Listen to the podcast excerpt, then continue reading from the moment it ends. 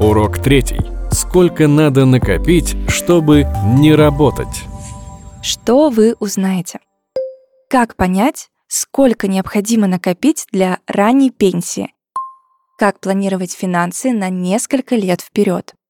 И какое правило поможет накопить капитал? Сперва надо определить норму сбережений, то есть какую часть дохода вы сохраните, а какую потратите.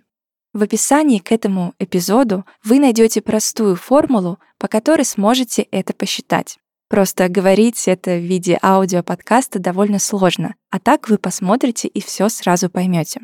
Чем выше норма ваших сбережений, тем быстрее вы достигнете этих целей. Кажется, что это очевидно. Приверженцы FIRE советуют откладывать 50-75% своего дохода. Если такая сумма для вас некомфортна, а, наверное, для многих она действительно некомфортна на старте, начните с меньшей. Просто главное, систематически ее увеличивайте. И есть несколько рекомендаций, как можно сократить траты. Например, стоит начать с крупнейших статей расходов. Критически отнеситесь к дорогим покупкам вроде квартиры, автомобиля или крупной бытовой техники. А второй совет — проанализируйте регулярные платежи и подписки. Оставляйте только те, которые будете использовать в ближайший месяц. Третий совет — проверьте свои банковские счета и карты. Если какими-то картами вы не пользуетесь, но платите при этом за обслуживание, то зачем? Закройте счет.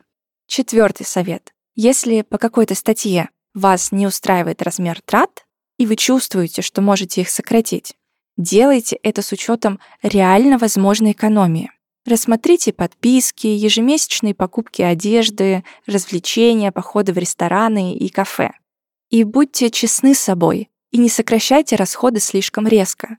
Для начала сократите расходы в одной из категорий на 5-10% и посмотрите, удастся ли вам придерживаться этого плана. С тратами здесь и сейчас разобрались, а теперь про траты, которые нам предстоят после пенсии. В 1994 году пенсионный советник Уильям Бенген подсчитал, что в первый год выхода на пенсию можно тратить не более 4% накопленного капитала. Согласно его теории, именно такой процент снятия обеспечит вас на 25-30 лет. Последующие годы процент снятия корректируется с учетом инфляции. А почему именно 4%? 4% — это 1 25 от вашего капитала. Это то, сколько можно потратить в месяц. В году 12 месяцев, а значит 25 умножаем на 12 и получаем 300. Это фиксированные переменные в нашей формуле. А дальше все зависит от ваших трат. Давайте сразу посчитаем на примере реального человека. Олег только закончил учебу в университете. И так как уже успел наработать опыт, он смог сразу устроиться на хорошую должность с окладом выше рынка. Его зарплата 150 тысяч рублей.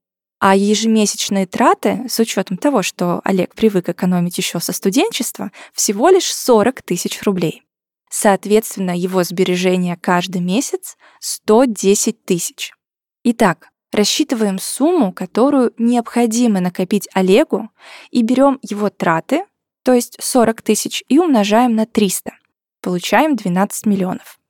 Когда Олег накопит эту сумму? Сначала посчитаем, сколько он будет получать. Берем его ежемесячные сбережения, то есть 110 тысяч, и умножаем на 12 месяцев.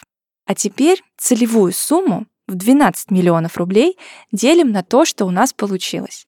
И вот через 9 лет при таких же тратах и при таких же сбережениях Олег достигнет финансовой независимости.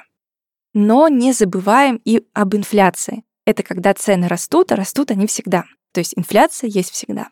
Допустим, Олег в первый год ранней пенсии снял 480 тысяч рублей. В следующем году с учетом подорожания продуктов и инфляции в 7%, ему придется уже снять 513 600 рублей. Разница в 33 600 рублей.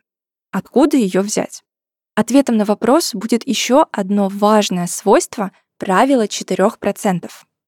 Чтобы не израсходовать весь капитал, Уильям Бенген, пенсионный советник, рекомендует брать эти суммы не из накопленных денег, а из процентной части вашего инвестиционного портфеля. То есть из дивидендов, это часть прибыли компании, которую она отдает акционерам, а также забирать из купонов. Это то, что инвестор получает от облигаций. Таким образом, согласно исследованию Уильяма Бенгена, для беспрепятственного изъятия капитала и использования дивидендов и купонов инвестору нужен портфель с акциями и облигациями, где минимальная, минимальная доля акций 50%. Постоянный доход с ценных бумаг не позволит инфляции проесть ваш портфель. Поэтому продажа сразу всех акций по выходе на пенсию будет нежелательным действием, так как срок безработной пенсии он сократится. Поэтому расходы на инфляцию стоит брать из купонов и дивидендов, а для обычных трат использовать правило изъятия 4% и не продавать из своего портфеля больше указанной доли. Подведем итог. Не забывайте контролировать уровень ваших расходов. Сверяйтесь с планом. Пересчитывайте формулу и проверяйте, на каком этапе вы сейчас находитесь.